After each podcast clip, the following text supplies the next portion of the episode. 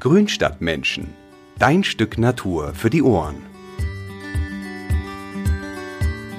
Hallo liebe Grünstadtmenschen und herzlich willkommen bei unserer neuen Folge.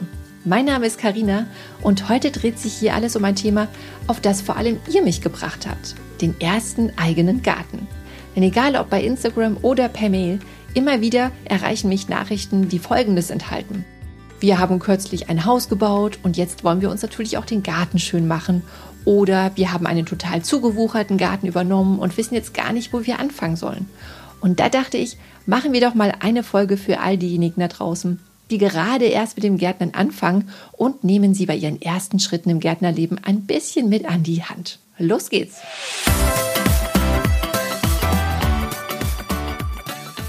Ich freue mich sehr, euch meinen heutigen Gast vorzustellen, den viele von euch sicherlich auch aus Film und Fernsehen kennen. Nova Meyer-Henrich. Warum ich Nova eingeladen habe? Weil sie nämlich erst seit vier Jahren stolze Gartenbesitzerin oder besser gesagt Gartenpächterin ist. Sie hat nämlich gemeinsam mit einer Freundin und deren Sohn einen Schrebergarten in Hamburg übernommen. Und mal ehrlich, wer wüsste besser, vor welchen Problemen man als Gartenneuling so steht und welche Fragen einen so umtreiben, als jemand, bei dem das selber noch gar nicht so lange her ist. Ihre Erfahrungen als Neugärtnerin hat Nova in diesem Jahr sogar in einem Buch mit dem Titel Endlich Laubengirl, mein Abenteuer Schrebergarten veröffentlicht. Dazu aber später noch mehr. Jetzt will ich erstmal meinen Gast begrüßen. Hallo Nova und herzlich willkommen bei den Grünstadtmenschen. Also es kommt ja, es kommt ja nicht jeden Tag vor, dass wir so prominente Gäste haben. Hallo erstmal, Karina. Ja, also umso mehr freue ich mich, dass du heute Zeit gefunden hast und uns hier so ein paar Fragen und auch so ein bisschen aus deinem Leben als Schrebergärtnerin erzählst. Ja, sehr gerne, sehr gerne. Also leidenschaftliche Schrebergärtnerin, absolut. Großartig. Und äh, genau, ich habe ja schon gesagt, äh, du hast einen Schrebergarten in Hamburg. Ähm, mhm. Wie ist das? Hast du da schon immer von geträumt, einen eigenen Garten zu haben? Ja, total. Also ich bin auch zum Glück so aufgewachsen. Also zum einen ähm, habe ich das Glück gehabt, einen Großteil meines Lebens in einem Einfamilienhaus verbringen zu dürfen, zu dem ein Garten gehörte. Und wir vier Kinder durften alle unser kleines eigenes Gemüsebeet anlegen. Und ähm, ich habe einfach so die Begeisterung für die Natur und für Garten und Gärtnern auch von meinen Eltern einfach so äh, volle Kante mitbekommen. Und äh, Schrebergärten gab es in meiner Heimatstadt Aalen, eine alte, äh, also eine kleine Stadt im Münsterland, die ähm, aber ehemals eine Zechenstadt war. Ähm, da gab es viele Schrebergärten, weil immer zu den kleinen Bergbauwohnungen gehörte traditionell ein Schrebergarten, ne? um diesen yeah. Platzmangel in der Wohnung auszugleichen. Und mein Onkel war Bergmann und mein Opa auch. Und da gehörten dann halt äh, Schrebergärten dazu. Das heißt, das habe ich auch in meiner Kindheit immer schon so mitbekommen. Und für mich war das immer irgendwie so ein Gefühl von Freiheit. Klar hat man als Kind einen anderen Blick da drauf. Ne? Man rennt dann durch die Gärten und da sind tausend andere Kinder und irgendjemand hat immer Kekse und Limonade und man verbringt den Sommer da draußen. Von der Arbeit, die dahinter steckt, hat man irgendwie noch nicht so richtig einen Plan. Aber das war so, so die erste Erinnerung an Schrebergärten waren halt ne, die Männer, die sich mit einer Flasche Bier da getroffen haben, meistens zum Fußballspielen in der Laube dann. Und die Frauen hingen irgendwie über der Hecke und haben den neuesten Klatsch ausgetauscht. Die Kinder haben sich amüsiert und äh, es gab immer frisches Gemüse Gemüse im Sommer und ich fand das immer toll und auch meinen eigenen kleinen Garten später. Und mir war das schon klar, dass ich das irgendwann mal umsetzen will, aber ich wohne in einer Großstadt wie Hamburg und habe sogar das Glück, einen großen Garten an meinem Haus dran zu haben, einen Gemeinschaftsgarten. Ach. Und der reichte mir aber irgendwann nicht mehr. Also der ist toll, da wurde schon geheiratet, da werden Grillfeste gemacht, wir haben auch ein mhm. Hochbeet hinten stehen und ein Trampolin für die Kinder und so. Wir sind so eine Eigentümergemeinschaft. Das ist alles super, aber an irgendeinem Punkt dachte ich so, jetzt ist aber auch mal der Zeitpunkt gekommen für die eigene Laube, für meine eigene Hängematte, für die eigene Hoheitsgewalt, welches Gemüse in mein Beet wandert, weil mein Balkon auch einfach aus allen äh, Nähten geplatzt ist, was meine Tomatenzucht anging.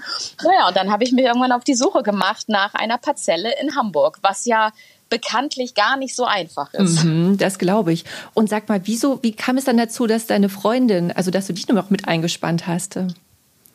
Weil ich das einfach viel schöner finde, das zu zweit zu machen. Ganz einfach. Also so ein Garten ist ja auch, für mich steht ein Schrebergarten ja nicht nur für Anbau und draußen sein und Natur, sondern auch für Geselligkeit und Freunde. Ähm, unsere Laubentür ist immer offen. Also wir sind am glücklichsten, wenn der Garten voll ist, wenn jemand beim Spazierengehen einen Stop bei uns macht, wenn Freunde zum Grillen kommen und auch so ein Gartenprojekt anzugehen, macht einfach zu zweit viel mehr Spaß. Und ich musste sie ein bisschen überreden und mein Totschlagargument war aber ihr kleiner Sohn. Und äh, der war unser Laubenboy, wie wir ihn äh, liebevoll nennen, der war damals gerade drei geworden. Und ich habe auch gesagt, Mensch, das ist doch perfekt irgendwie. Im Sommer und dann bauen wir eine Rutsche auf und eine Schaukel und ein Fußballtor. Und was der hier alles lernt und äh, ne, der mhm. und das ist so fünf Minuten mit dem Fahrrad von unserer beider Wohnungen entfernt. Naja, und das war dann so das Argument und äh, ja, und dann war sie dabei und dann habe ich sie da so voll eingebunden und so sind dann die Lauben Girls entstanden. Witzig. Und sag mal, ja. bei, bei Schrebergarten, das ist ja immer so ein bisschen so äh, ein zweischneidiges Schwert, weil irgendwie auf der einen Seite ist ja immer so dieses spießige Klischee, was da so mitschwingt. Wie, wie ist denn das so bei euch in der Schrebergartenkolonie? Ja, das ist da nicht viel anders. Ne? Ich sage immer von cool auf spießig mit einer Unterschrift, nämlich auf dem Pachtvertrag. Ähm, also ja, das klar ist es ein bisschen zwiespältig. Man muss schon darauf gefasst sein, dass in einem Schrebergarten äh, man nicht unbedingt immer schalten und walten kann, wie man das persönlich möchte. Es ist eine Gemeinschaft, in die hat man sich zu integrieren und es gibt leider auch immer noch recht starre Regeln in den meisten mhm. Anlagen. Ein paar öffnen sich gerade so ein bisschen mehr und werden ähm, sage ich mal, entspannter, was die Regeln angeht, einfach auch um junge Familien dafür zu begeistern, weil es findet ja schon gerade ein Generationswechsel ein bisschen statt. Ne? Man hat zum einen wirklich die alteingesessenen Gärtner, die teilweise seit 40 Jahren ihre Parzelle haben und man hat auch ganz viel neue junge ähm, Paare und Familien, die so reinkommen. Oder auch so äh, Mädels in unserem Alter, ne, so in den 40ern, die sagen, oh, wir brauchen mal unseren Ausgleich, die aber genauso mit der Hake dann im Garten sitzen wie auch mit dem Laptop, ne? Um dann einfach bei einem Glas Rosé in der Sonne dann auch zu arbeiten. Wir sind ja dann auch alle irgendwie auch oft selbstständig und haben viel Büroarbeit zu erledigen. Warum nicht auf der Terrasse? Und äh, ja, da trotzdem die Regeln sind da, und man sollte sich dessen vorher bewusst sein, man hat sich daran zu halten und da wird sich auch eine Weile noch nichts dran ändern. Ähm, also die Hecke muss auf einer gewissen Größe geschnitten sein. Es gibt Ruhezeiten, die einzuhalten sind. Ähm, es gibt die Drittellösung. Man muss einfach äh, die Parzelle in einem gewissen Maß bewirtschaften und, und, und. Und wer da keine Lust drauf hat, sollte es sein lassen, weil ähm, es ist nicht immer alles Friede, Freude, Eierkuchen. Aber es gibt einem auch mega viel. Ja. Also die Gemeinschaft ist auf der anderen Seite auch ganz toll. Und die Hilfsbereitschaft und man kann nicht mit allen super klarkommen, muss man auch nicht, tut man in einem Mehrfamilienhaus nee, auch nicht. Das stimmt. Aber ähm, grundsätzlich ist es für uns toll wir lieben es. Ja. Und, und sag mal, genau, jetzt bin ich natürlich total neugierig ähm, so auf euren Garten, auch wie, wie groß ist ja. der und wie sieht der aus? Kannst du da mal so ein bisschen was erzählen? Naja, der hat natürlich eine große Metamorphose hinter sich, unser Garten. Ne? Also der sieht heute definitiv anders aus als vor fünf Jahren, als wir die Parzelle gefunden haben. Das muss man ganz klar sagen und das sieht man in dem Buch, glaube ich, auch sehr gut. Ähm, der hat so knappe 400 Quadratmeter. Das ist Boah. so eine kleine, ja, aber es ist so eine Standardgröße. Mhm. Ja, aber so zwischen 350 und 400 Quadratmeter ist ziemlich normal für Parzellen in Schrebergärten. Das ist so, die sind ja alle recht genormt. Und dann haben wir da unsere Hütte drauf, unsere Laube. Die hat so, was würde ich sagen, so 18 Quadratmeter, alles in allem, aber dazu gehören auch Abstellkammer hinten dran und Klo und Seitennische und alles sowas. Und die haben wir natürlich, also wir haben die ganze Parzelle von rechts auf links gekrempelt. Ne? Also das war damals wirklich ein recht trister Anblick auch die Laube, die war feucht und hatte vier Schichten Tapete und da war Wasser und äh, so. Oh und wir haben das wirklich alles alles kernsaniert. Also alle Schichten Tapete runter, haben die trockengelegt, haben die Böden abgeschliffen und haben uns wirklich so eine kleine Scandi-Laube dahin gebaut. Und jetzt in Corona war dann auch echt viel Zeit auf einmal. Das heißt, mhm. wir haben viele Arbeitsschritte, die wir uns eigentlich auf ein paar Jahre ausgelegt hatten, dann einfach mal in einem halben Jahr abgerissen, Laube abgeschliffen, neu gestrichen. Ich habe noch eine Terrasse gebaut und eine Pergola und äh, ja, jetzt ist es unser kleines äh, Scandi-Boho-Paradies, würde ich jetzt mal nennen mit äh, sehr, sehr, sehr viel äh, Gemüse und Obstanzucht. Also wir lieben das auch. Ich habe äh, noch mal jetzt im Lockdown mehrere mhm. Hochbeete nachgebaut, weil die, die ich hatte, haben nicht gereicht. Man wird ja auch so nerdig, man will ja dann immer mehr. Voll schlimm. Und jetzt wachsen da 24 Sorten Tomaten und äh, Auberginen und Kohlrabi und Paprika und Chili und alle möglichen Beeren und, äh, und Pflaumen und Äpfel und Birnen und also wir haben eigentlich alles. Salat in jeder Couleur und äh, ja, toll. Also wir sind ganz glücklich. Ja, das hört sich auf jeden Fall so an. Und Wahnsinn, ihr habt ja eine Motivation an den Tag gelegt äh, und macht das auch alles so selbst, äh, auch dieses Anpacken und einfach machen, ne? Das ja, es ist auch so ein bisschen mein, mein Lebensmotto. Also ja. man kann ja nicht alles können, man kann auch nicht mhm. alles wissen, aber man muss alles versuchen. Ich habe auch vorher noch nie eine Laube saniert. Ich habe noch nie einen Garten angelegt. Ähm, ich ich habe noch nie ein Kompostklo gebaut oder eine Palettensofa-Lounge. Aber wenn man nicht damit anfängt, dann kann man es auch nicht lernen. Also und deshalb bin ich grundsätzlich immer recht furchtlos, was sowas angeht. Und dann äh, hole ich mir alle Tipps, die ich so brauche, dann vielleicht noch im Internet. Aha, wie haben mhm. die das gemacht? Man kann sich ja auch gegenseitig inspirieren. Dafür ist es ja auch da. Mhm, und auch bei Instagram, das, dadurch fing ja auch alles so ein bisschen an, dass ich angefangen habe, über unsere Laube bei Instagram zu schreiben unter dem Titel Laubengirls. Und da ist man ja verbunden mit ganz vielen anderen tollen Gärtnern und Gärtnerinnen. Und alle inspirieren sich irgendwie gegenseitig. Und man kann jederzeit in die Runde fragen, hey, pass auf, ich, bei mir steht das jetzt gerade an, wie hast denn du das gemacht oder wie habt ihr das gemacht? Und dann wird ein Schuh draus und dann muss man sich einfach noch trauen. Und bei uns in der äh, Laubengemeinschaft, also in unserer Zweier-, Dreier-Gemeinschaft da mit meiner Freundin, ist es halt echt so, dass ich schon derjenige bin, der immer sagt, boah, geil, neues Projekt, lass machen. Und dann mache ich und sie findet es dann toll. Witzig. Also es ist schon so irgendwie, also ich, wir haben schon eine unterschiedliche Herangehensweise an den Garten. Also ich bin sehr viel mehr in dem Thema drin, lass auch mal machen und mhm. ich bin auch wirklich fast jeden Tag da, wenn ich in Hamburg bin und das Wetter es zulässt, weil es auch einfach echt viel Arbeit ist. Da ist sie eingeschränkter, sie hat einen geregelten Job, sie hat das Kind und so, ne? Und ähm, wenn aber Großprojekte anstehen, ist ist sie natürlich am Start und gemeinsam chillen in der Hängematte, das können wir beide richtig gut. Sehr wir haben auch mittlerweile ja? zwei Hängematten, damit es überhaupt Ach. gar keine Diskussion mehr gibt. Perfekt. Ja, so muss man sich auch irgendwie erstmal so ein bisschen eingrooven, ne? Weil den anderen kennt man ja sonst aus einem ganz anderen äh, Kontext und dann so gemeinsam zu Gärtnern, da muss man sich auch erstmal so ein bisschen als Team finden. Ja, absolut. Und ich meine, es ist definitiv, da machen wir uns auch nichts vor, mehr meine Leidenschaft als ihre. Aber sie ist am Start, wenn es wirklich um die Arbeiten geht. Wir haben so ein bisschen Arbeitsteilung auch zum Beispiel, weil, weil ich halt echt diejenige bin, die fast immer da ist und macht und tut und repariert und baut und renoviert und einfach Werkzeug auch über alles liebt. Also ich bin echt so, ich liebe Baumärkte. Findet sie semi. Deshalb ist das eine gerechte Aufteilung. Also alles, was mit Hammernägeln und überhaupt zu tun hat, ist dann auf meiner Seite. Dafür ist das Rasenmähen ihrs. Oh, das ja. war im ersten Jahr, irgendwie hat sie damit angefangen und dann habe ich mhm. irgendwann gesagt, okay, das ist jetzt deins. Ich werde den Rasen nicht anrühren. Rasenmäher und du, das ist jetzt das Team sozusagen. Und es funktioniert ganz gut. Also das ist, hat ja auch alles was mit Erwartungshaltung zu tun. Ne?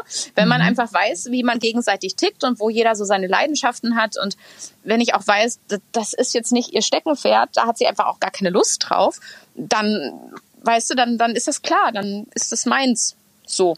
Und umgekehrt. Aber wenn es dann ans Unkrautjäten geht, was ja echt eine der Hauptaufgaben ist immer wieder, dann ja. sind wir schon zu zweit am Start. Und mittlerweile zu dritt, weil wirklich unser Laubenboy, der arbeitet mit, der hat auch voll Bock drauf, ne? Der will Teil des Ganzen sein und das cool. ist auch sein Garten. So mhm. sieht er das auch. Und ist dann immer auch ganz stolz, wenn Besuch kommt und so. Der ist jetzt sieben und das ist, der ist, der ist voll die Hilfe. Also der ja, baggert ja. rum und ist mit der Schubkarre am Start und siedelt Regenwürmer um und äh, also es ist herrlich.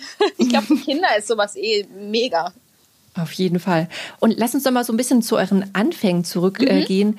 Ähm, so der Tag oder dieser Moment, als ihr diese Laube bekommen habt ja. ähm, und ihr das erste Mal so in diesem Garten wart, wie, was war denn das so für ein Gefühl? Und genau, habt ihr da irgendwie einen Plan gehabt oder ihr müsstet euch ja erstmal dazu austauschen, ne? Ähm.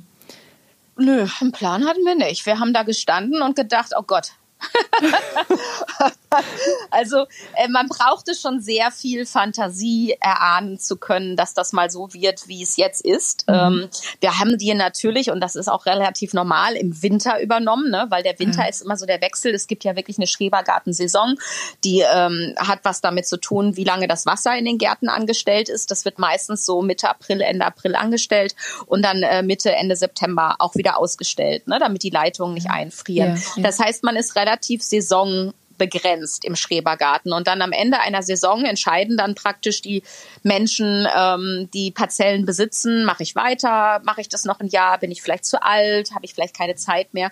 So, das heißt, die Besichtigung von so Parzellen oder auch die Übernahme passiert halt fast immer in der Zeit, wo alles grau ist, tiefgefroren, wo mhm. nichts wächst, Ui. wo du keine Ahnung hast, was irgendwann mal in diesem Garten wachsen wird und wo es eh niggelig grau und kalt ist. Also das heißt, ja. du brauchst wirklich, wenn du auf dieser Parzelle stehst, dann viel Fantasie, wie das wohl in Grün aussehen könnte. Mhm. So.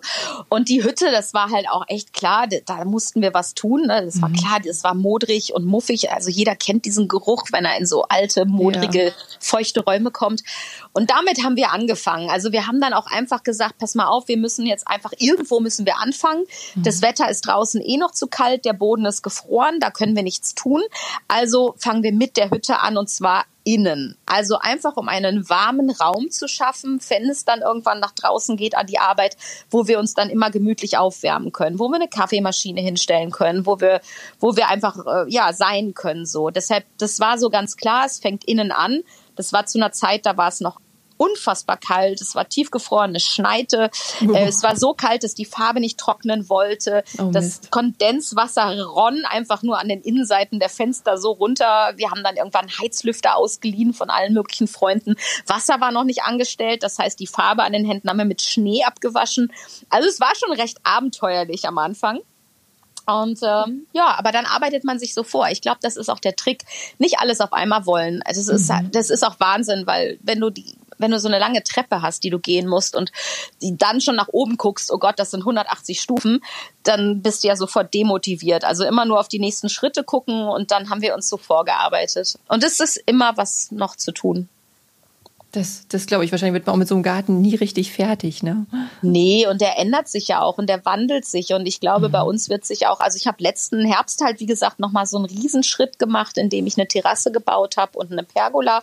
Das war so ein echt lang gehegter Wunsch von mir. Ähm, weil ähm, ja, wie das so ist, ne, vor so einer Laube, da lagen halt so Waschbetonplatten rum und das war halt alles nicht so mega gemütlich und irgendwie war das so ein Traum noch, so den ich hatte. Und den habe ich jetzt umgesetzt und für dieses Jahr haben wir gesagt, keine großen Bauprojekte, einfach mal genießen und nur den Alltagskram abarbeiten und der ist dann halt auch schon genug, ne? Und je älter der Laubenboy wird, desto mehr wird sich der Garten auch wandeln. Im Moment mhm. ist der halt noch voll auf Kind ausgerichtet. Ne? Wir brauchen Platz für ein großes Spielgerüst, wir brauchen Platz zum Fußballspielen. Irgendwo muss das Planschbecken hin. Und wenn das einfach auch nach und nach wegbricht, dann wird da auch äh, vielleicht mal ein Strandkorb Einzug halten oder wir äh, ne, organisieren uns unsere Grillecke neu oder so. Aber im Moment brauchen wir den Platz noch für ihn und deshalb ist so ein Garten eh immer im Wandel ne? mit den Bewohnern. Definitiv, das hast du schön gesagt. Und äh, lass uns mal so ein bisschen über die Pflanzen ähm, so reden, ja. die bei euch so im Garten waren oder, oder so sind oder auch so diese Beete. Da, das war bestimmt wahrscheinlich auch voll spannend, so das erste Jahr, nachdem ihr den Garten jetzt äh, bekommen hattet, äh, wie dann, dann zu gucken, was so in den Beeten wächst, oder? Was ja, so total. Ja, total. Ja. Also so gerade, also die Gemüsebeete waren natürlich leer, ne? Das, das, das habe ich ja. alles neu angelegt. Aber so die Staudenbeete, da hatten wir zwei von und äh, da war es ja auch echt spannend im ersten Jahr. Und wir haben es auch erstmal drauf ankommen lassen, was kommt denn da so raus? Ne? Mhm. Ne? Weil wir mhm. wollten ja auch nichts töten, was vielleicht schon vorhanden ist. Aber es gab kein Bildmaterial vom Sommer davor. Die Vorbesitzer hatten den Garten nur ein, ein Jahr ähm, so und hatten dann okay. selbst auch gar nicht so viel dann äh, Gas gegeben, weil sie wussten, sie würden die Parzelle nochmal wechseln. Das mhm. heißt, wir hatten hatten so richtig gar keine Ahnung und haben es erstmal ein bisschen drauf ankommen lassen und dann ähm, so die ersten Schritte gegangen. Als so alles rauskam, dachten wir, ja, okay, das ist das, das ist eine Pfingstrose, da ist ein bisschen davon, da ist ein bisschen davon und haben dann erst angefangen, so zu überlegen, was könnten wir denn so machen. Also ein großes Thema war zum Beispiel auch Sichtschutz, weil mhm. äh, in unserer Anlage muss die Hecke zum Weg 1,10 Meter sein. Das ist nicht besonders hoch. Mhm. Und äh, Privatsphäre ist damit natürlich überhaupt nicht gegeben. Soll ja vielleicht auch gar nicht so sein, aber wir dachten so ein bisschen Sichtschutz, was eignet sich da? Naja, so Schilf, Gräser, Bambus. Ne? Also haben wir in die Richtung einiges angeschafft.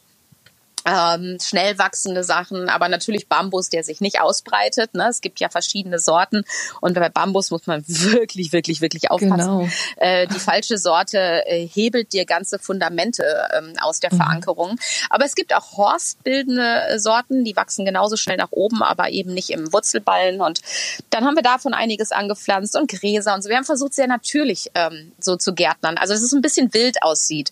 Geordnet, aber trotzdem wild und natürlich. Also jetzt nicht nicht mit der Nagelschere geschnittene Rasenkanten und so. Das war uns ganz klar, das ist nicht so ganz unser Stil. Und dann war, wart ihr eher so, also so ein bisschen nach denen, genau, dass es funktional irgendwie ist mit den Pflanzen, dass sie so ein bisschen Sichtschutz geben.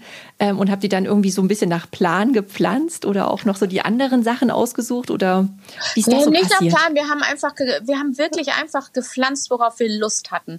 Also wir mhm. haben im ersten Jahr uns wirklich gar nicht groß Gedanken gemacht, außer in welcher Reihenfolge wir die Sachen pflanzen wegen der Höhe. Das sollte man ja bei jedem Beet etwas bedenken, ne? Dass man ja. guckt, dass die, dass die großen Pflanzen, ne, die sehr hoch sind, dann eher zur Hecke, die und dass es nach vorne sozusagen etwas kleinwüchsiger wird, ne, damit man jetzt nicht, mhm. keine Ahnung, in der ersten Reihe, auf die man guckt, hat man die hohe Pflanze, dahinter sind die niedrigen, genau. die wird man ja dann gar nicht sehen. Also, also auf sowas haben wir schon geachtet, aber wir haben im ersten Jahr wirklich alle Samen und äh, Pflanzen bestellt, die wir toll fanden, von der Optik einfach. Also auch ohne Farbkonzept und auch erstmal noch gar nicht so drauf geachtet, welche Pflanze verträgt sich mit welcher oder so. Wir wollten mhm. einfach mal loslegen. Und, und, und die Erfahrungen haben wir dann damit einfach so im Laufe der Jahre jetzt auch gemacht. Was kommt gut an dem Standort? Klar, wir haben ein bisschen geguckt, Sonnenpflanzen, ne, Schattenpflanzen und so, mhm. sowas, da achtet man natürlich schon drauf. Aber äh, ansonsten haben wir einfach geguckt, wie sieht das denn dann aus? So, und ah ja, welche Farbe kommt da raus? Ah, welche Farbe kommt da raus? Und wie groß wird diese Pflanze? Und was macht Spaß? Und was, was fehlt hier noch? Und so. Und äh, wir, wir sind da relativ frei in der Gestaltung. Also wir sind keine Gartenplaner. Wir haben keine Pläne gemacht, wir haben nicht eingezeichnet, wo kommt welche Pflanze hin. Gibt's ja auch alles, äh, dass es äh, ganz viele machen. Das war nicht so unser Vorgehen. Und jetzt ist es auch so, wir gucken in jedem äh, Sommer und Herbst und machen Fotos, um zu gucken, wo mhm. noch Lücken sind. Das kann ich auch echt immer jedem nur empfehlen, zu jeder Jahreszeit mal die Beete so zu fotografieren, um zu gucken, wie sieht das denn in den einzelnen Jahreszeiten aus dann stellt man im zweiten Jahr vielleicht fest, ah, okay, im Frühling blüht dann nur diese eine Pflanze, der Rest blüht erst im Herbst. Dann wäre es doch schön, noch so ein, zwei Sachen hinzusetzen, die auch im Frühling blühen, ne? damit man so zu mhm, jeder mhm. Jahreszeit so die Beete schön hat, ne? Und das kommt aber mit der Zeit. Das, das kann man nicht. Wir sind ja keine Gartenarchitekten. Also den mhm, Anspruch nee, haben wir auch schon. gar nicht, ne? So, deshalb ist das so ein bisschen, ja, und jeder bringt mal eine Pflanze mit und es ist total schön. Man kommt in den Garten und dann war meine Freundin gerade wieder zwei Tage vorher da und dann siehst du, ach, da ist eine neue Pflanze. Und dann so, ja, ich fand die Blüten so schön, ich habe die einfach mal mitgebracht. und bei mir dasselbe. Ähm, und, und, so füllt sich der Garten und es ja. ist ein kreatives Chaos, würde ich sagen. Also es hat keinen Plan. Cool. Sehr cool. Und äh, ist da so eine Lieblingspflanze dabei, wo ihr jetzt so nach, nach den vier Jahren so sagt, boah, die ist, die ist euch richtig ans Herz gewachsen? Ah, es sind so einige. Ich bin ein riesen Pfingstrosen-Fan. Also Pfingstrosen finde ich wahnsinnig ja. schön. Dann haben mhm. wir im. Frühling, habe ich dafür gesorgt, also dass bestimmt über 100 verschiedene Tulpen bei uns blühen. Also ich habe ganz viele mhm. Frühlingsblüher irgendwann mal gesetzt an Zwiebeln. Und da ist so alles bei, von Papageientulpe über fedrige Blüten, über also alle Farben auch. Also wir sind jetzt auch nicht diejenigen, die sagen, hey, nur ein Farbkonzept. Bei uns ist es echt kunterbunt dann. Ähm, Allium finde ich ganz toll. Ähm, das ist so, ja, aus der Familie des Schnittlauchs, aber die haben halt diese wunderschönen lilanen, genau. kugelförmigen Blüten. Die liebe ich total. Da haben wir auch ganz viel von. Und äh, ansonsten ganz ehrlich, im Frühling, wenn der Kirsch, äh, wenn der, der, der Pflaumenbaum und der Apfelbaum blühen, das ist echt so meine, meine Lieblingszeit, weil dann ist das alles weiß und wenn dann ein Windstoß kommt, dann schneit's im Garten, sag ich immer. Äh, hm. mag ich Schön. sehr. Ja. Und gibt es auch so ein paar, also ich sag mal Misserfolge, weil irgendwie hat das ja jeder mal so in seinem Garten. Also ich habe hier einen Balkon bei mir zu Hause und klar, irgendwann geht mir immer mal was ein und ich denk so, oh Mann, verdammt, irgendwie hat die Pflanze jetzt irgendwie vier Jahre durchgehalten und über den letzten Winter hat sie es nicht gepackt. Ach, das ist ärgerlich. Wie ist das bei dir so? Ach ja, klar, passiert ständig. Also das ist ja auch das Schöne oder auch das Frustrierende an einem Garten, dass man denkt, jetzt hat man den Dreh raus und dann erzählt einem die Natur, hahaha, ha, ha. Äh, hast du dir so gedacht, ne? Was in was drei Jahre gut klappt, muss im vierten nicht mehr klappen. Das hat auch viel mhm Also das sind so Themen, mit denen ich dieses Jahr zum Beispiel mich ganz viel beschäftige, ist mit Nährstoffgehalt des Bodens, welche Pflanze kann mit wem, welcher Starkzehrer äh, neben welchen Schwachzehrer und, und, und. Also das ist so ein bisschen mein Steckenpferd dieses Jahr, ähm, wo ich so sage, da möchte ich mich mal jetzt ein bisschen mehr mit auseinandersetzen, weil es hat ganz viel ja auch mit Nährstoffen im Boden zu tun. Und ich habe vor einem Jahr so ein bisschen das Arbeiten mit Mikroorganismen für mich entdeckt, äh, so rein biologisch, ne, vegan, ja. bio und so. Und ähm, also als Düngeralternative gibt es halt wahnsinnig viele Produkte, die auf Mikroorganismusbasis sind. Und ähm, da bin ich seit einem Jahr mit am Arbeiten für verschiedene Bereiche. Fürs Gemüse brauchst du was anderes als für den Kompost und und und. Und das macht richtig Spaß. Und da bin ich großer Fan mittlerweile. Äh, spannend. Ja, es kommt wahrscheinlich auch so dem Gemüseanbau ja auch sehr zugute, dass du dann auch so siehst, wie das dann so fruchtet, ne? Äh, ja, also ich meine, ich mag, ich mag mein Gemüse eh total, also ich liebe es mhm. und ähm, so und habe dann natürlich am Anfang dann auch mit mit ähm, ja mit mit Düngern gearbeitet und so klar immer schon organisch und so, ne? Aber Mikroorganismen waren mir halt echt noch ähm, etwas fremd. Und da habe ich mich dann so mhm. seit einem, anderthalb Jahren so ein bisschen reingefuchst. Und es macht ja auch total Sinn. Ich meine, alles, was aus der Erde kommt, äh, also die Erde, dein Material im Boden, mhm. der Boden entscheidet darüber, was kommt raus. Und wenn im Boden keine Nährstoffe mehr sind, dann kann auch nichts rauskommen, weil wovon soll sich die Pflanze ernähren? Und das heißt, du kannst äh, durch diese Mikroorganismen immer wieder Nährstoffe dem Boden zufügen. Und jede Pflanze hat aber ja andere Bedürfnisse. Also es gibt Mikroorganismus-Mischungen, die sind halt speziell für den Kompost, ne? wo es halt darum geht, den mhm. Kompost anzuregen, dass er sich besser zersetzt und so. Aber halt alles auf natürliche Art und Weise. Dann gibt es Mikroorganismen, da weiß man, die sind super für Gemüse und für Früchte. Dann äh, gibt es welche, die sind einfach nur dafür da, den Boden wieder schön mit Nährstoffen zu füllen. Also jetzt unabhängig davon, was, ne, zum Beispiel auf dem Balkon, im Balkonkasten mhm. auch. Und das ist, das macht Spaß, sich dann auch so mit solchen Themen da auseinanderzusetzen. Und das meine ich so, man wird jedes Jahr so ein bisschen nerdiger. Und mhm. äh, im ersten Jahr habe ich noch Jungpflanzen in die Hochbeete gesetzt. Mittlerweile fange ich im Januar an, in meiner Küche unter Pflanzlicht äh, alle Sorten meiner Gemüsebeete vorzuzüchten, liebevoll. Und äh, ich glaube, alle meine Nachbarn denken, ich baue Hanf an, weil halt diese Pflanzlichter ja in verschiedenen Farben auch immer wieder leuchten. Und das sieht man natürlich halt immer durchs Küchenfenster. Und äh, meine Freunde wissen auch, das ist von Januar bis Mai kannst du in meiner Küche nicht essen. Der Tisch ist tabu. Da stehen einfach 100 Babypflanzen drauf. Und äh, ja. Wow. Äh, ja, und das ist so, ja, ja, man kriegt so ein kleines Spleen. Aber ist auch schön. ja, so, so diese Projekte zu haben und wie du schon sagst, dieses Ausprobieren, ne, und dass man, dass es irgendwie auch klappt und dann auch genau. so aus diesem Samen was, was wird, ne? Das, ja, äh, genau. Und dann ärgerst du dich natürlich umso mehr, wenn die Braunfäule über deine Tomaten herfällt. Ne? Ja. Ne? Und du denkst dir so, oh Mann, ey, das muss doch jetzt nicht sein. Und dann versuchst du aber rauszufinden, okay, wie kannst du natürlich der Braunfäule jetzt mal außer Ausgeizen äh, regelmäßig äh, vorbeugen? Was gibt's für Möglichkeiten? Was gibt's für Tipps? Wer hat noch einen Tipp? Ähm, was kann man machen und so? Und das so, so robbst du dich ja an die unterschiedlichen Themen auch ran. Mhm. Und nutzt du da auch oftmals deine, deine Instagram-Community? Total. Deshalb habe ich auch äh, ganz viele von denen, die mich da inspirieren, gebeten, Gastbeiträge für das Buch zu schreiben. Ähm, weil äh, ich meine, nicht jedes Projekt, was gartenmäßig spannend ist, habe ich in meinem Garten umgesetzt und nicht von allem habe ich eine Ahnung und nicht alles habe ich gebaut und ausprobiert, aber viele in meiner Community und deshalb hatte ich, als das Buch in dem Stehen war, auch einige angeschrieben und habe gesagt, hey, ich finde das, was du da machst, ganz toll. Hast du nicht Lust zu dem Thema einen Gastbeitrag zu schreiben. Zum Beispiel Tomatensamen gewinnen oder ein Insektenhotel bauen. Oder äh, es gab ein, äh, eine Hochbeetexpertin, die dann, wo ich dachte, bring doch mal auf den Punkt, was für, den, für die Anordnung eines Hochbeets total wichtig ist und so. Worauf muss man achten? Und es war total schön. So, so ist das Buch halt so ganz authentisch äh, auch mit ganz vielen anderen Meinungen und Sichtweisen gefüllt worden, weil meine ist ja total subjektiv. Ich bin ja null objektiv. Ich kann ja nur über das erzählen, was ich erlebe. Mhm. Aber die Gartenwelt ist ja so viel vielfältiger und das war ganz schön. Es war ein schönes Gemeinschaftsprojekt so und ähm, ich habe mich gefreut, dass alle ja gesagt haben und dass es jetzt so eine bunte Mischung in dem Buch ist. Mhm, auf jeden Fall. Und sag mal, ja, wie, lass uns mal über dein Buch sprechen. Mhm. Wie, wie kam es denn eigentlich dazu, dass du dieses Buch rausgebracht hast? Ja, also äh, ja, ich wurde überredet. Das kann man einfach wirklich auch echt nicht anders okay. sagen. Na, ich habe halt irgendwann angefangen, also als wir den Garten hatten, wir hatten dann viele Bauprojekte mhm. und ich habe dann ab und zu mal drüber gepostet, weil ich das ja auch total mag. Dann so, hey, ich bastel gerade hier, ich bastel gerade da. Und irgendwann habe ich dann einen zweiten Instagram-Account aufgemacht, weil ich halt alle Leute, die an der Schauspielerin, Moderatorin an dieser Welt mhm. interessiert sind, die wollte ich nicht mit den ganzen Gartenthemen auf meinem Instagram-Account zu spammen. Äh, also habe ich einen Garten-Account aufgemacht, Laubengirls, und habe da angefangen zu schreiben und äh, immer mal wieder so Sachen zu erzählen aus dem Gartenleben. Und es haben halt viele Verlage gesehen und haben immer wieder versucht, mich zu überzeugen, da mal drüber zu schreiben. Und ich habe das einfach wirklich immer gesagt, auf keinen Fall.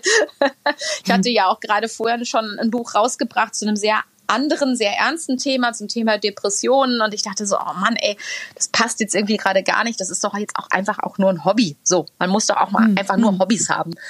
Naja, und dann kam Corona und dann sind alle anderen äh, Jobs nicht mehr möglich gewesen. Man war echt zu Hause festgezurrt und nachdem mir Gräfe und Unser dann zum hundertsten Mal versichert hatte, dass sie wirklich dieses Authentische wollen und keinen expliziten Gartenratgeber, habe ich gedacht, okay, jetzt hast du die Zeit.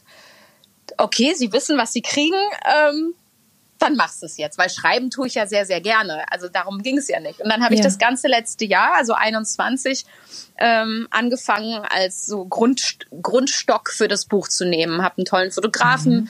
äh, mit ins Boot geholt, der mich das ganze Jahr dann begleitet hat und immer wieder neue Fotos gemacht hat. Und ja, dann so ist das Buch entstanden und so ist es dann halt in diesem Frühjahr dann erschienen. Cool. Also ich habe da auch mal reingeblättert, äh, schon mal so ein bisschen und, äh, und ich, ich fand es auch äh, richtig gut. Und auch wie du schon sagtest, mit den Gastbeiträgen, da bekommt es halt so eine schöne bunte Mischung und man merkt einfach auch, oh Gott, auch bei anderen Leuten geht mal was schief und es klappt nicht alles ne, von Anfang an perfekt.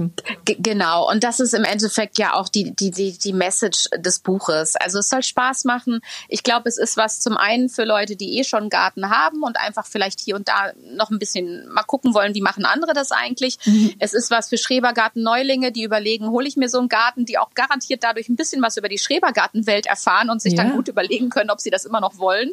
Ich glaube, Leute, die schon einen Schrebergarten haben, so habe ich das Feedback bekommen, schmunzeln sehr viel, weil sie sich wiedererkennen in vielerlei Sachen.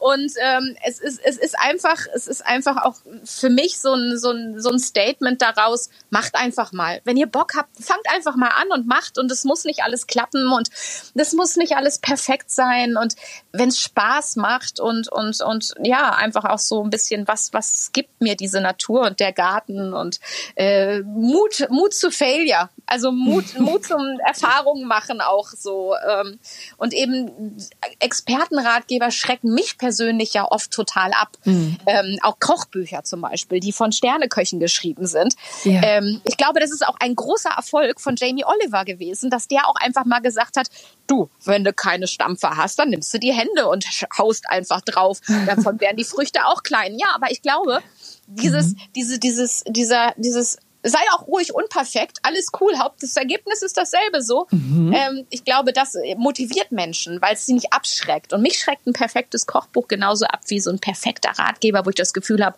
dem kann ich eh nicht gerecht werden. Cool. Von daher ja. einfach vielleicht äh, eine kleine Motivation an alle, die auch genau wie ich sagen, das versuchen wir jetzt einfach mal. Und wenn ja. wir Glück haben, klappt's. Sehr sympathisch, Nova. Das finde ich total schön, wirklich. Ja, danke. Hat auch echt Spaß gemacht. Ich muss auch gleich wieder hin. Ja. Also bei uns in Hamburg ist seit ja. Tagen so stürmisch. Ich habe irgendwie so im Hinterkopf gerade, dass alle meine kleinen Tomaten wahrscheinlich irgendwie in den Wicken hm. hängen und neu angebunden werden müssen. Oh je. Na, Mal gucken, hoffentlich nicht. Ja, bevor ich dich jetzt in, den, in deinen Kleingarten zurücklasse, ja. ähm, jetzt sind wir auch schon fast am Ende unseres kleinen Interviews und äh, ich mag es immer gerne, wenn die Gäste nochmal so, so drei Tipps geben, ähm, so zu dem Thema, ne, neuer Garten. Ja. Ähm, was würdest du Gartenneulingen so mit auf den Weg geben? Also der erste Tipp ist vor allen Dingen, entspannt euch. Es muss nicht alles morgen fertig sein und das wird es auch nicht. Nehmt euch kleine Projekte vor, fangt mit kleinen Ecken an ähm, und arbeitet euch vor, weil sonst ist man total erschlagen von dem Großprojekt und verliert ganz schnell die Lust. Also ne, man muss irgendwo anfangen mhm. und das wird dauern. einfach damit abfinden und dann gucken, was ist euch erstmal am wichtigsten. Also äh, nicht alles auf einmal wollen, damit macht man sich nur Druck. Und das Zweite ist, sich darauf vorbereiten, wenn man so einen Garten übernimmt, dass das wirklich viel Arbeit ist. Also man hat so ein bisschen dieses, oh, ich chille in der Hängematte und habe ein Rosé in der Hand, ist alles so, aber wir verbringen da wirklich viele, viele, viele, viele Stunden, auch mit Arbeiten, die nicht so ganz sexy sind, ähm, stundenlanges Unkraut jäten oder äh, auch, auch Komposttoiletten entleeren ist nicht sexy. Also mm. so, das, das gehört aber alles dazu. Und das muss man wissen und man ist ständig dreckig. Ähm, und, und wird da viel Freizeit verbringen. Und gerade wenn es ein heißer Sommer ist, fährt man auch ein oder zweimal am Tag manchmal hin, um mit dem Gartenschlauch das Gemüse zu retten. So, das sollte man im Hinterkopf haben. Ähm, und dann ist aber der dritte Tipp, genießt es auch. Also fahrt auch mal in euren Garten, um einfach mal nichts zu machen. Es fällt mir persönlich total schwer, weil ich immer so ein Kribbeln habe. Mhm. Aber es ist ganz wichtig, auch mal Tage zu bestimmen. Und das machen äh, meine Freundin und ich mittlerweile auch so, dass wir dann vorher bei WhatsApp auch schon schreiben, so, aber heute, wir fahren einfach nur hin und grillen, richtig? Wir grillen nur. Keiner nimmt eine Hake in die Hand und so, damit du es einfach auch mal, ähm, ja. ja entspannt genießen kannst und äh, dann nimmst du dir wieder Arbeitstage vor, weil sonst verliert man, glaube ich, auch schnell die Lust, weil man im mhm. Kopf dann immer den Garten nur mit Arbeit verknüpft und das kann es ja auch nicht sein. Da, toll. Ja, das, war, das waren knackige, gute Tipps. Sehr hilfreich. Schön. Vielen Dank dafür, Nova. Ja, gerne, gerne. Und ja, vielen Dank, dass du dir heute die Zeit genommen hast. Und für deinen Garten, für deine Projekte, die du da alle noch so planst, wünsche ich dir ganz, ganz viel Erfolg. Vielen lieben Dank, Carina. Und allen viel Spaß in diesem Sommer im Garten, was auch immer Sie da treiben. Genau, ganz wichtig. Mach's gut. Danke, tschüss. Wenn ihr noch mehr zu dem Thema wissen möchtet und mit mir oder dem Team Kontakt aufnehmen wollt, dann schreibt eine E-Mail oder eine Nachricht auf dem Grundstadtmenschen Instagram-Kanal. Und wer es noch nicht getan hat, kann diesen Podcast auch ganz einfach abonnieren, denn dann verpasst ihr keine Folge mehr. Bis zum nächsten Mal, eure Karina.